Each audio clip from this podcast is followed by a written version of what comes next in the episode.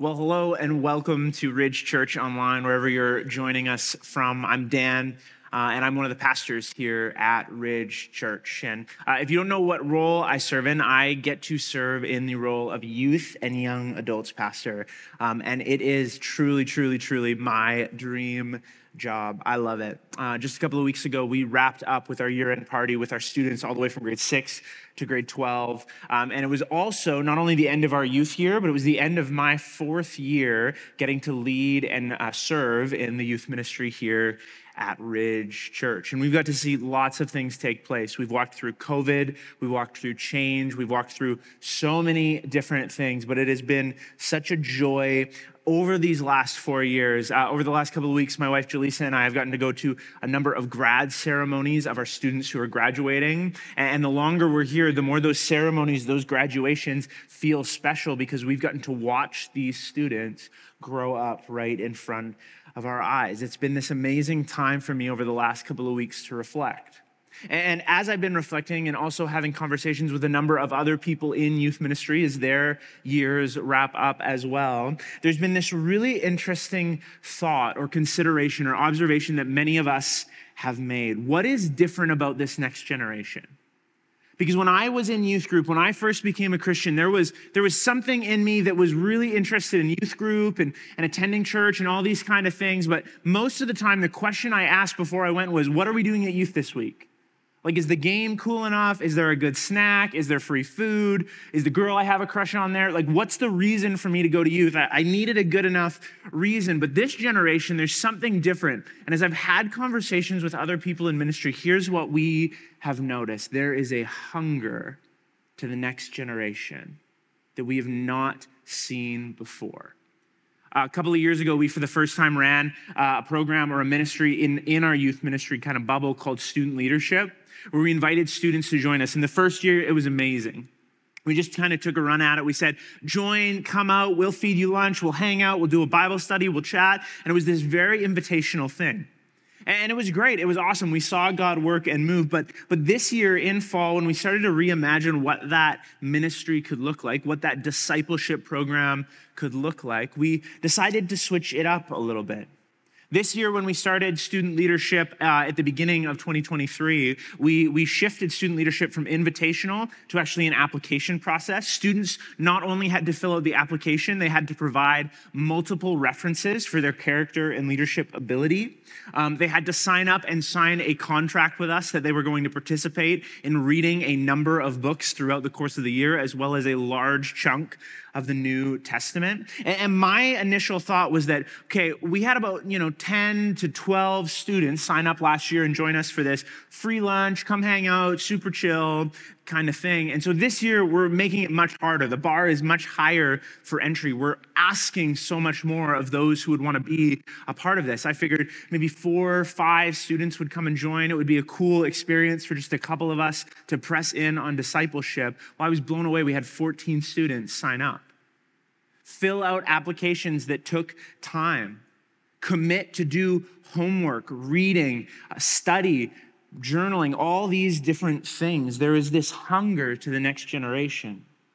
And as much as it is easy in this time, in this moment, to point to the many losses the church seems to be experiencing in North American and particularly Canadian culture, I want you to know that as someone who gets the privilege to work with the next generation, the future of the church is so bright that we have young men and women in this church, some who are leaders in our youth ministry, some who are still growing through our youth ministry, that show me, that inspire me, even as a pastor in my late 20s, what it looks like to hunger and thirst for God.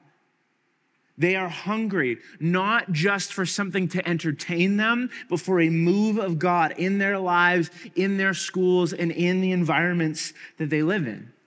They're hungry, and that's something we haven't yet seen before. And if we're honest, in our context, we don't even really know what hunger is, do we?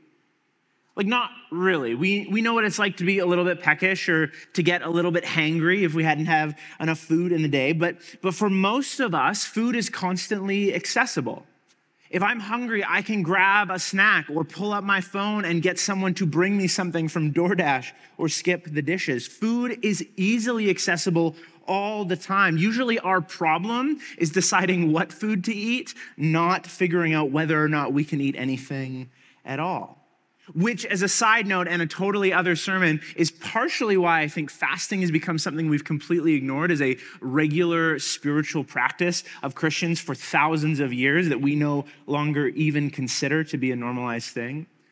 I remember the one time in my life I was really hungry. My wife and I had backpacked through Thailand and we were flying home and and on our flights, we flew from Thailand to stop at an airport in Guangzhou, China.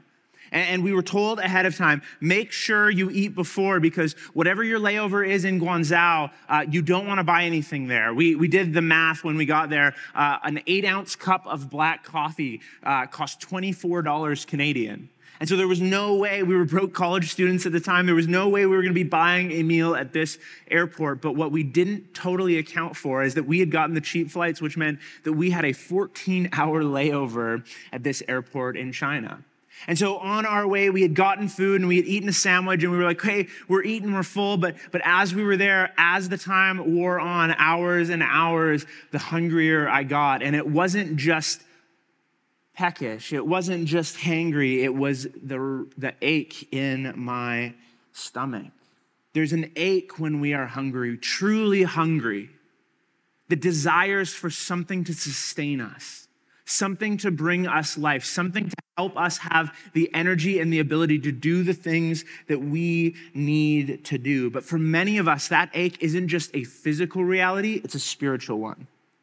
Author Richard Foster describes it this way He says, In our culture, we suffer from a famine of the heart and the soul. We have plenty to fill our stomachs, but nothing to nourish our spirits. And so, if you have your Bibles and you want to open them today, we're going to be looking at how Jesus himself engages hunger in John chapter 6. And now, most of you will know this story. It's a super popular one, a kids' church classic the feeding of the 5,000 by Jesus and his disciples by means of one little boy's picnic supplies. And what's interesting about this passage, if you go and read commentaries about it, is this is one of two miracles that's recorded in all four of the gospel narratives. The first, and, and maybe the most obvious, is the resurrection of Jesus from the dead. Now that makes sense. That's central to everything. But the only other miracle, the only other sign of God's power that we see in that way in the gospel narratives is this the feeding of the 5,000. Why? Well, each gospel author has a different purpose, a different meaning, or a different reason for writing their gospel account. Matthew writes to the Jews, and he writes that Jesus is king, so we should worship him. His focus is on how Jesus is Lord of all. Mark, as he writes this action packed short gospel, he wants to show us that Jesus is the servant of all, so we ought to follow him. Luke, in his gospel, he writes to the Gentiles, the outsiders, the people who don't fit religious categories. And he writes to them to show them that Jesus is without sin, so we ought to become like Jesus. But John, John so interestingly writes about Jesus in John chapter 1, how he is the Word made flesh, how Jesus is God with skin on. And so we ought to believe in him. We ought to trust in him. We ought to put our faith in him. And so John includes this narrative not simply because it's a cool story. There's lots of those. As John notes later in his gospel, if I recorded everything that Jesus had done, it would fill scrolls beyond scrolls. But, but why John includes this story is not because it's cool, but because he wants us to believe in Jesus. To not just believe uh, uh, intellectually, to not just believe in his existence, but to see his power made manifest, to see what he is doing in the lives of the people around him. And so here's where this story begins in John chapter 6. It says, After this, Jesus went away to the other side of the Sea of Galilee, which is the Sea of Tiberias.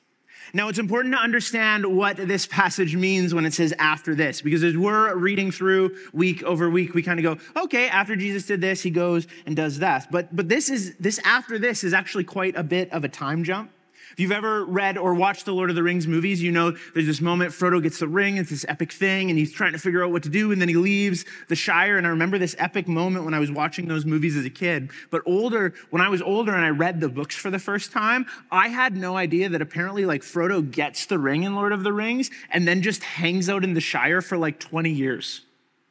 Like that's part of it. And so, so what we need to understand in this story, just like in that one, is that there is a time gap when it says after this. Now, what happened in that time gap in the previous chapters? Well, we know from the gospel, the other gospel accounts from Matthew, Mark, and Luke. We know that Jesus himself has done ministry, that he had likely preached the Sermon on the Mount that we read about in Matthew and in Luke that he had spent time healing people, saving people, walking with people, engaging with people. We also know from the Gospel of Mark that he has sent the disciples out to do ministry as well.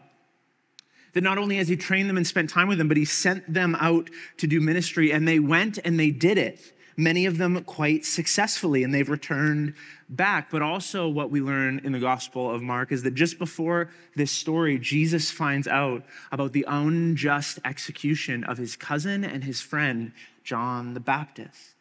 And so, as we enter into this story, the context is important. Where we find Jesus and his disciples are in a regathering mode. They're coming back together, and understandably, they're exhausted. They have been hustling in ministry. They have been doing all that God has called them to do, and, and they're tired. Maybe you feel the same way as we tumble into summer and kids finish school, or we finally get to the vacation we've been longing for since Christmas break. You're exhausted and you just need a break. Mark 6 records how Jesus is feeling and shows us a little bit of a window into where he and the disciples are at. Mark 6, verse 30, here's what it says The apostles gathered around Jesus they reported to him all that they had done and taught. So they tell him about, okay, here's the review. Here's what we did. Here's how God worked. Here's how God moved. Then, because so many people were coming and going, they didn't even have a chance to eat. So they're hungry, they're tired, they're exhausted. Jesus looks at them and says, Come with me by yourselves to a quiet place and get some rest. Jesus and his community of disciples are exhausted. And so Jesus says, out of love and care for the people he loves and cares for, we need some rest. We need a break. We need a weekend away. Let's head up to the mountain. Let's head up um, and, and retreat and rest. Ruth Haley Barton, who writes a book called An Invitation to Retreat about this very concept of how God invites us to do the same thing as Jesus and his disciples did. He writes, she, pardon me, writes this about the call to retreat and to rest. She says, if the churches today came to understand that the greatest threat to our faith is not hedonism, that is, it's not doing bad things, being a bad person, looking at things you shouldn't look at. The greatest threat is not hedonism, but distraction. Perhaps they might begin to actually appeal to this frazzled digital generation. Christian leaders seem to think that they need more distraction to counter the other distraction. Our services have degenerated into emotional spasms. Our spaces are drowned with light and noise and locked shut through the day. And when the darkness and silence might actually draw those whose minds and souls have grown weary. My friends, if Jesus needed rest, so do you. If Jesus needed silence and stillness and space, so do you. You are not created to never stop. If Jesus needed rest to recover after a season of intense ministry, Jesus needed rest to pray and to grieve the loss of someone he loved. If Jesus needed rest to be with the people he loved in close knit community, not with a large crowd, so do you and I. And if, as the Bible seems to indicate, the Spirit speaks to us in the still small voice, I wonder why we can't hear him when our lives are filled with so much noise. And even though Jesus and the disciples, they're desiring this rest, the busyness follows them. Here's what it says, verse 2 of John 6. But the large crowd was following them. Why? Because they saw the signs that Jesus was doing and how he was healing the sick. Jesus went up on the mountain and he sat down with his disciples. Now, the Passover, the feast of the Jews, was at hand. See, the people are hungry for something. They've seen what Jesus is doing, they've seen what Jesus is up to, but, but notice it's not like a super deep spiritual hunger. It's a very genuine hunger, though, for what Jesus seems to be able to do. This guy is doing miracles. And he sent his disciples out and they're teaching things, and we're seeing people healed, and we're hearing the stories of how those who are sick, those who are blind, those who are deaf are being healed. And this is first century Judea. This is first century in the Middle East. There is no hospitals, there is no walk in clinics. You cannot say, take an Advil and a Tylenol and lay down for half an hour. If you are sick, if you are suffering, if you are struggling, two things happen. You live with that struggle until you get better, or you die. And so, a man who seems to have the ability to heal the sick, to open the eyes of the blind, to, to open the ears of the deaf, then, then we want to get in on this.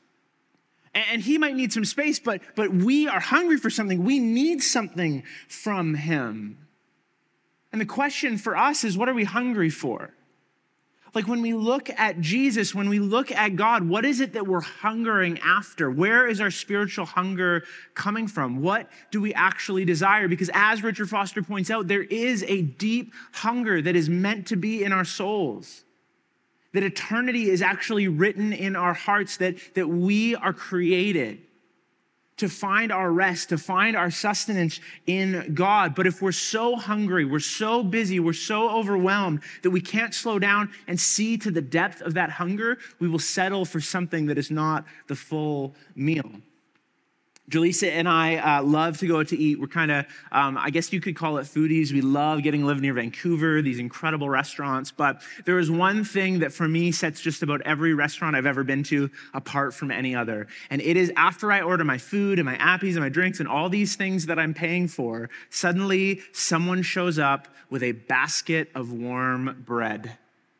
That's all I need a basket of warm bread and some butter. Maybe they put something fancy in that butter. Maybe they haven't. I don't really care because if I'm hungry and some warm bread shows up, it doesn't matter if I just ordered steak. It doesn't matter what I'm paying for an incredible appy. I'm just going to start eating the bread.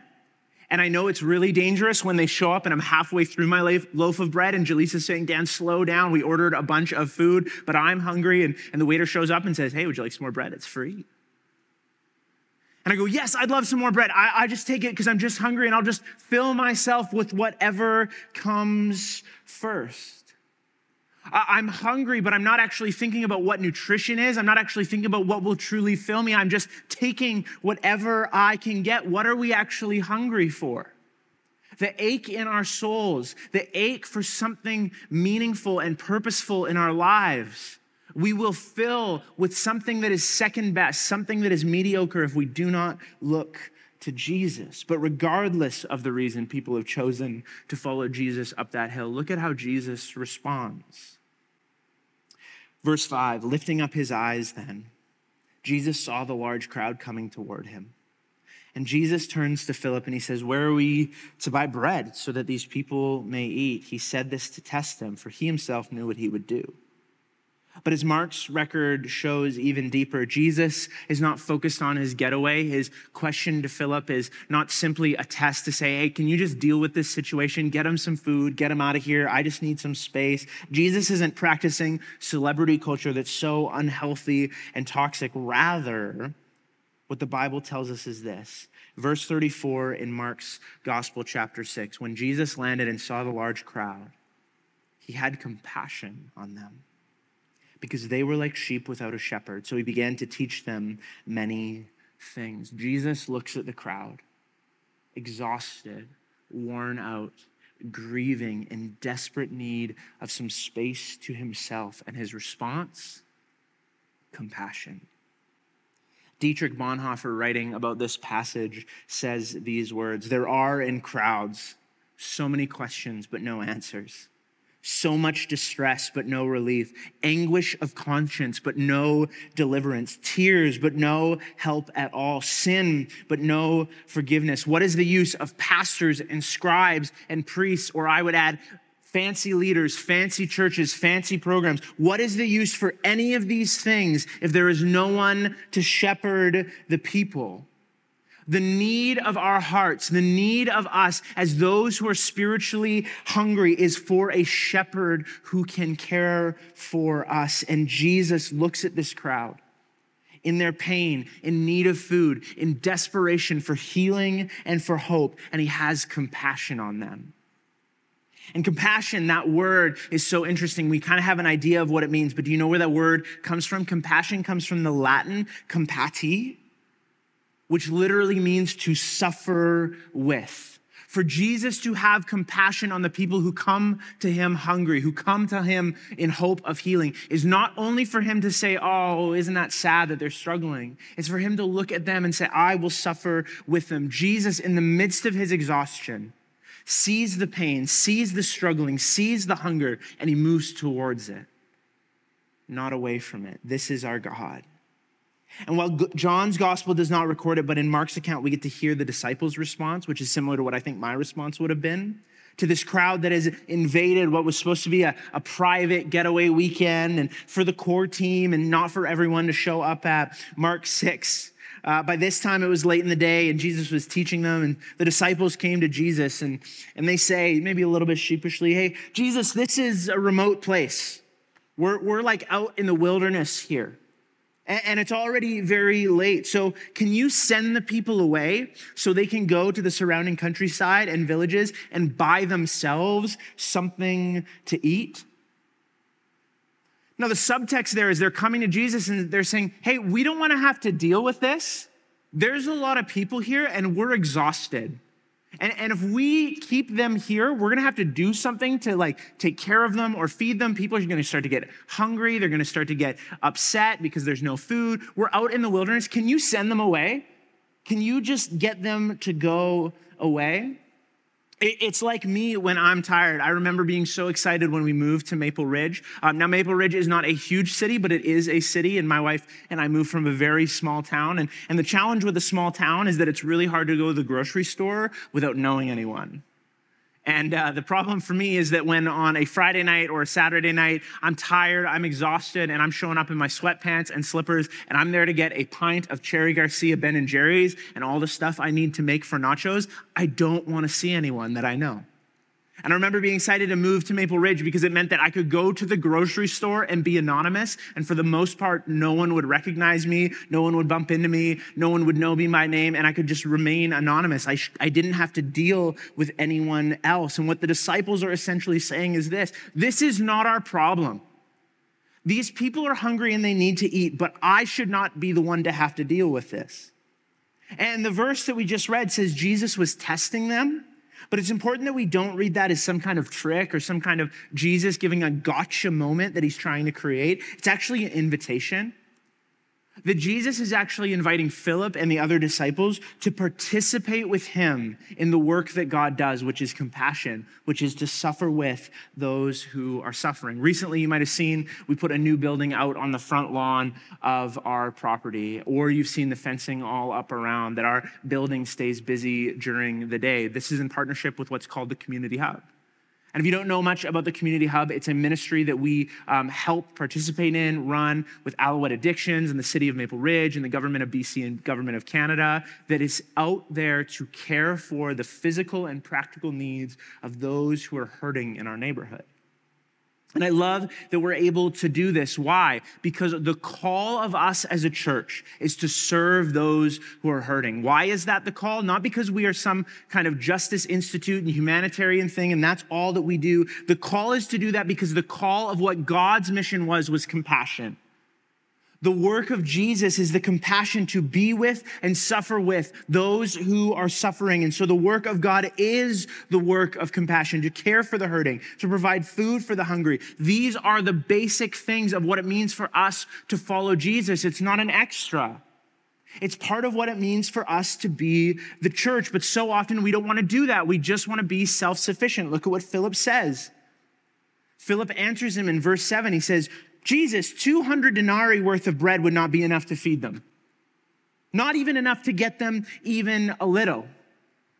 Philip, who might end up having a spiritual gift of administration, he hears Jesus say this. He hears Jesus say that he wants to feed these people, and he says, Jesus, I can appreciate what you are trying to do. This is not going to work.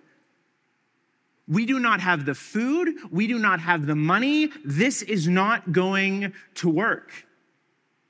I appreciate that you're trying to be nice, Jesus, but this is not realistic. And what is Philip doing? He's trying to be self sufficient. He's saying, if I can't wrap my mind around how we handle this, around how we budget for this, around how we make this happen, I've done the math. This is not going to work. And it's this obsession with self sufficiency that is marked in our culture. If I can't handle it myself, it's not going to be possible. If we can't wrap our minds around what we need to do, then it won't be possible. And self sufficiency can look like all sorts of things. For Philip here, it looks a little bit like obsession with money. The first thing Philip says, Jesus wants to feed and care for people. Well, well Philip goes, Well, it's not in the budget. Sorry, it's not in the budget, Jesus. It's, it's not something we have money for, and it's this obsession with money and obsession of will there or won't there be enough rather than trusting that God will provide, or, or it can look like unbelief in what God has the power to do. Hey, Jesus, unless there's money, unless there's food, unless there's a restaurant right here, this is not possible. I know I've seen you turn water to wine. I know I've seen you heal the demon possessed, but, but I'm sorry, God, it's just not possible. It's just not going to work that way. Or quite simply, it can play out as selfishness and pride. Look, just send them away. Let everyone deal with their own problems. This is not my problem. And when we adopt this kind of scarcity mindset, we aren't just being foolish, we're actually denying the power of God to do what he wants. In 2 Timothy 3, Paul writes these words. He says, Mark this, there will be terrible times in the last days. People will be lovers of themselves, lovers of money. They will be boastful, proud, abusive, disobedient to their parents, ungrateful, unholy, without love, unforgiving, slanderous, with no self control, brutal, not lovers of good, treacherous, rash, conceited, lovers of pleasure rather than lovers of God. And then he closes with this line that haunts me. They have a form of godliness, but deny its power. You can look godly on the outside you can do all the right Christian stuff. You can put yourself together and show up on a Sunday or have the right things on your social media so everybody knows you love Jesus. You have a form of godliness, but deep down you deny the power of God to do what God wants to do. We, my friends, cannot deny the power of God. But if we're honest with ourselves, scary. It's scary to try and place our faith in the power of God to do what only God can do. What if God doesn't answer our prayers? What if we fail? What if we take a step in faith and God doesn't come through? Well, then we press in anyway. Verse 8, listen to this. One of the other disciples, Andrew, Andrew, very underrated disciple, Simon Peter's brother, he says to Jesus, Well, well, there's a boy here, and he has five barley loaves and two fish. But what are they for so many people? Can you feel the tension in his words? What if this doesn't work out? Like, like I see this kid, and he's got essentially a snack uh, small loaves, barley loaf, it's more like a cracker than a loaf of bread. And, and the fish he's probably referring to in that time, in that region, likely small sardines. Like we're talking five crackers and some sardines. There's nothing here, but like there's something here. And there's this tension in his words. Like, what if, what if this doesn't pan out? Like, what if, what if we say, okay, let's, let's feed the people this and we'll trust that God's going to provide, but like, what if we start handing out food and, and we run out? What if people start to get mad at us? How is this going to work? I don't actually know if this is going to work. As Eugene Peterson notes, the way of Jesus cannot be imposed or mapped out. It requires an active participation in following Jesus as he leads us through sometimes strange and very unfamiliar territory. See, you cannot see God do a miracle if you do everything in your power to prevent yourself from ever being in a place where you need a miracle. You can have control or you can see the power of God move in your life. You can cling to self sufficiency. You can cling to the idea that I will never try to do anything that might fail without the power of God, so that I can prove to myself that I can handle my life, that I can handle all that's before me. But here's the problem it might still fail. You might not make it. You can do everything in your power, everything in your control to make sure it all works out, and it still might all fall apart. The marriage might end, the job might fall through your kids may not turn out the way you wanted them to. As poet Anne Lamott remarks, if you are what you do and you fail, what then? But see, the beauty of Jesus is he isn't asking them to do it. He's inviting them to participate in what he is going to do. Verse 10, Jesus says, Have the people sit down. Everybody grab a seat, get comfortable because there was much grass in the place. And so the men sat down, about 5,000 in number. The Bible records only the men, so likely around 10 to 15,000 people sat down in this field.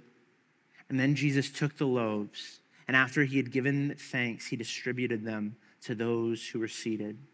The disciples go and they begin to hand it out, so also the fish, as much as they wanted. So Jesus does the miracle, not the disciples.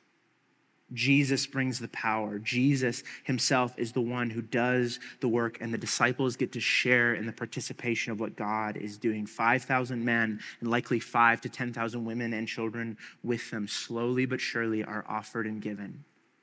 And, and I wonder what the disciples were thinking when Jesus spreads out those five crackers and those two little fish and says, Start to hand it out. I wonder what Philip was thinking. I, I don't know how this is going to work. Well, I, how are we going to pay for this? Uh, what, what if this kid starts to charge us money? What, uh, what are we going to do when this runs out? This is not going to go very far. I wonder about Andrew, like living in this tension of that mustard seed faith that is so beautiful that goes, okay, God, I see what you might be able to do, but like, I, I don't know how you're going to do it. But this excitement as he sees, oh, this is going further and further. I wonder about the nervousness the disciples would have felt the first time someone says, Oh, I appreciate that. I'm actually hungry. Can, can I have a little bit more? The, the, the, Bible actually tells us to all those who were there, they got as much food as they wanted. Can you imagine the disciples? They're handing out food, and someone says, Actually, can I have a little bit more? Uh, what if we run out? I don't know. Let's wait and see. It's like a night at youth where we say, Just one slice of pizza to start. We'll see how it goes after that. An exhale to see that God had done the miracle, to see that God had moved in power. And here's my question for us today, Ridge Church Do you really expect God to move in power? Do you really expect God to do things that only God can do? Our vision as a church is that our city would know Jesus. Do we believe that God will do it? Is that a statement that we've painted on the wall? Is it a thing that we put on our website? Or is it what we believe the Spirit?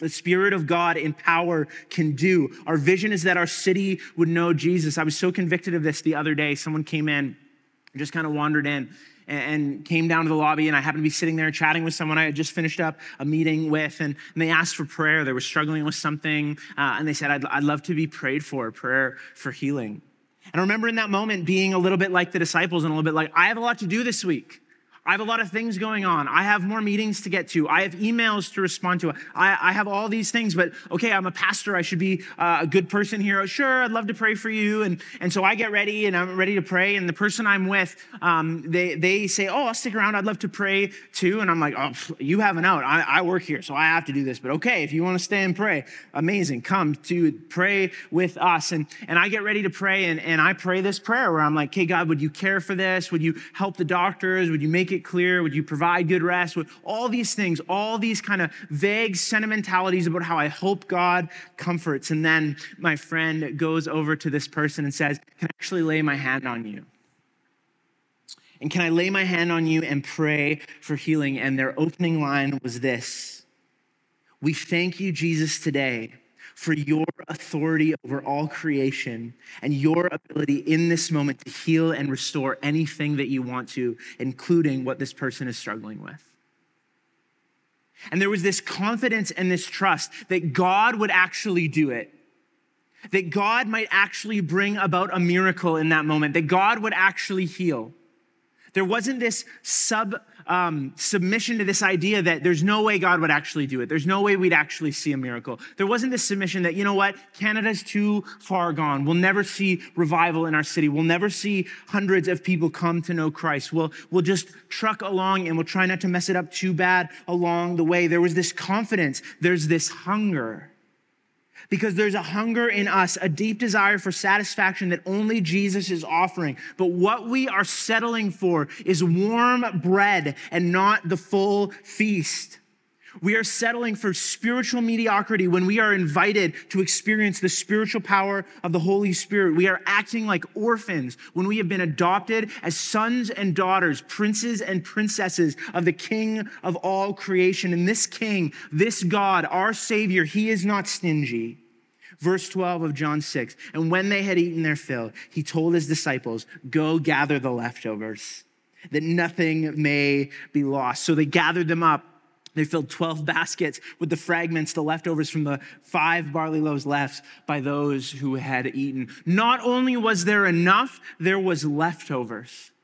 That our God is a God who provides, but does not just provide in this, oh, if we can just scrape by, oh, if we can just make it, oh, I hope it will be okay. He is a God who provides in abundance. I want to read from you Isaiah 61 and hear the abundant grace, the abundant kindness that God has. Here's what it says. The Spirit of the sovereign Lord is on me because the Lord has anointed me to proclaim the good news to the poor.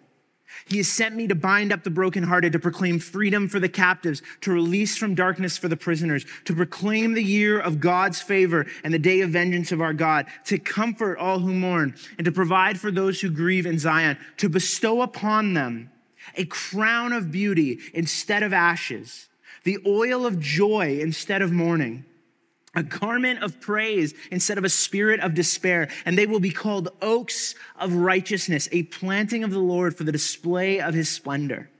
They will rebuild ancient ruins and restore the places long devastated. They will renew the ruined cities that have been devastated for generations. Strangers will shepherd your flocks. Foreigners will work your fields and vineyards. You will be called priests of the Lord and you will be named ministers of our God. You will feed on the wealth of nations and in riches you will boast. Instead of shame, you will receive a double portion. Instead of disgrace, you will rejoice in your inheritance, and so you will inherit a double portion in your land, and everlasting joy will be yours. This is not prosperity gospel. This is not about getting more for you. This is about the overflow of our God who does not give out little by little, little, giving us scraps on which to survive. This is about our God who brings full life it is for freedom that Christ has set you free. Jesus came that we might experience the abundance of what life looks like, like the prodigal son who limped his way home, broken and shame filled, much like the people who would have gone before Jesus that day, just hungry for something, just hungry for whatever they could get.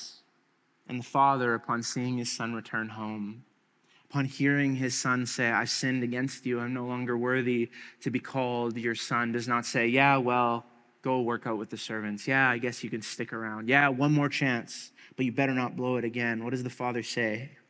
It says, The father said to his servants, Quick, bring the best robe, put it on him put a ring on his finger, sandals on his feet, bring the fattened calf and kill it. We need to have a feast. We need to celebrate, for this son of mine is dead and alive again. He was lost and is now found. And so they all began to celebrate.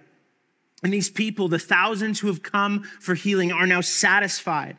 Their hunger has been met. Their meal has been provided. Not just sustenance, not just enough to get by, not just a snack to keep them going till the next meal, but a feast of epic proportions with leftovers after the fact. And these people, who would have primarily been Jews familiar with the stories of Moses and the people of Israel, and how God called the people out into the desert, into the wilderness, who provided bread for them in a miraculous way when they were hungry, with one, a prophet who was leading them out of captivity and into freedom and the promised land. They begin to get something going in their head. They say, when people saw the sign that he had done, verse 14, they said, This must be the prophet.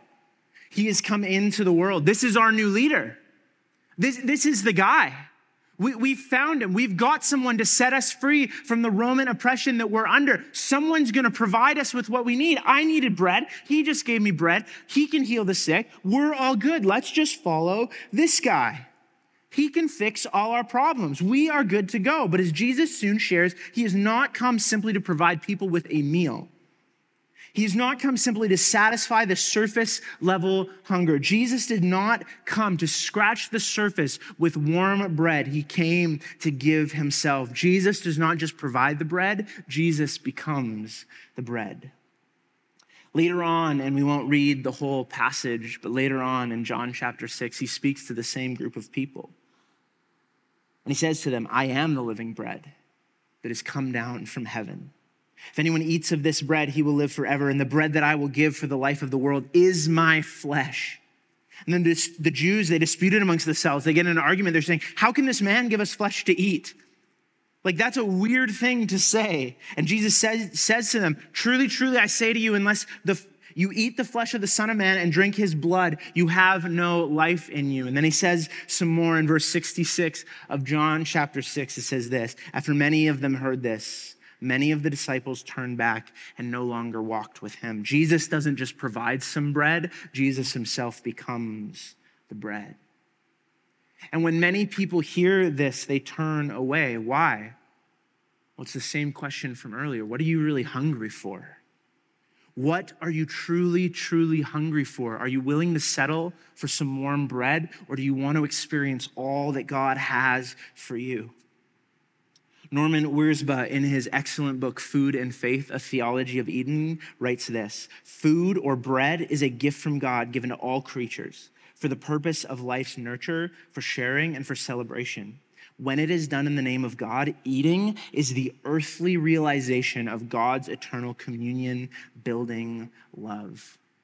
This miracle was not in and of itself the point, it was a sign the giving of bread to the people was not simply a gift of bread. All signs point to something else, it points to Jesus.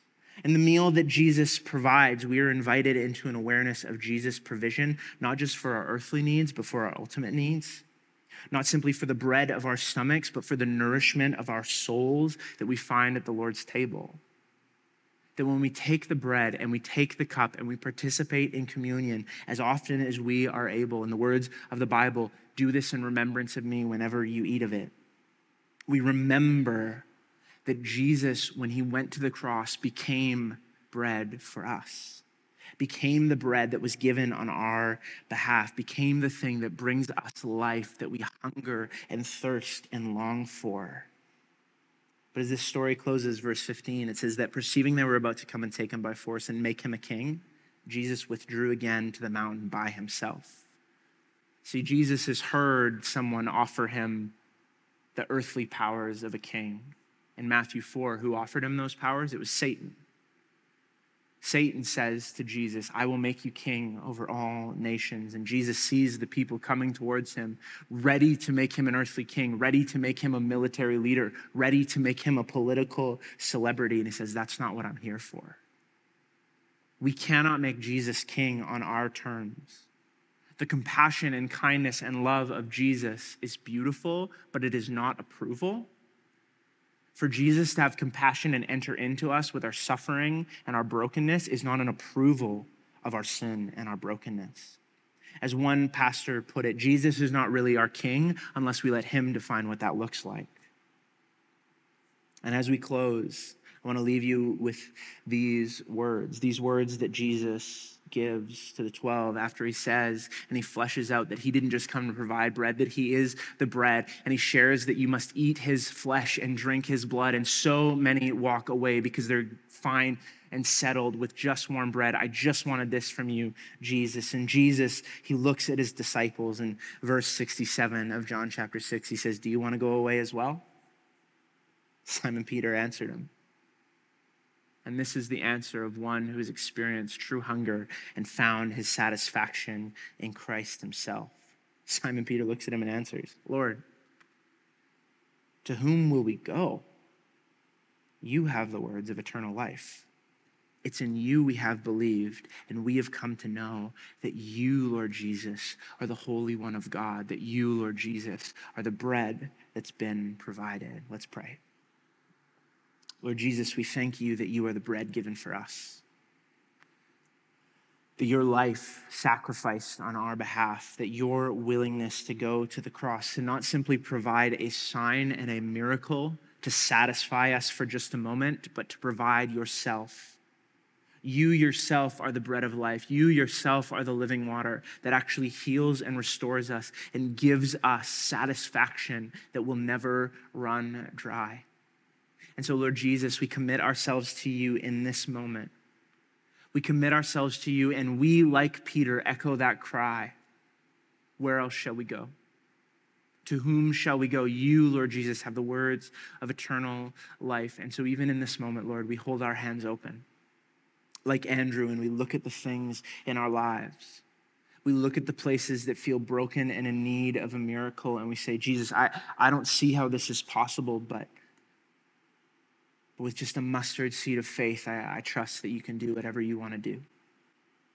That you can do whatever you want to do, Lord Jesus, in our church and in our city and in my life.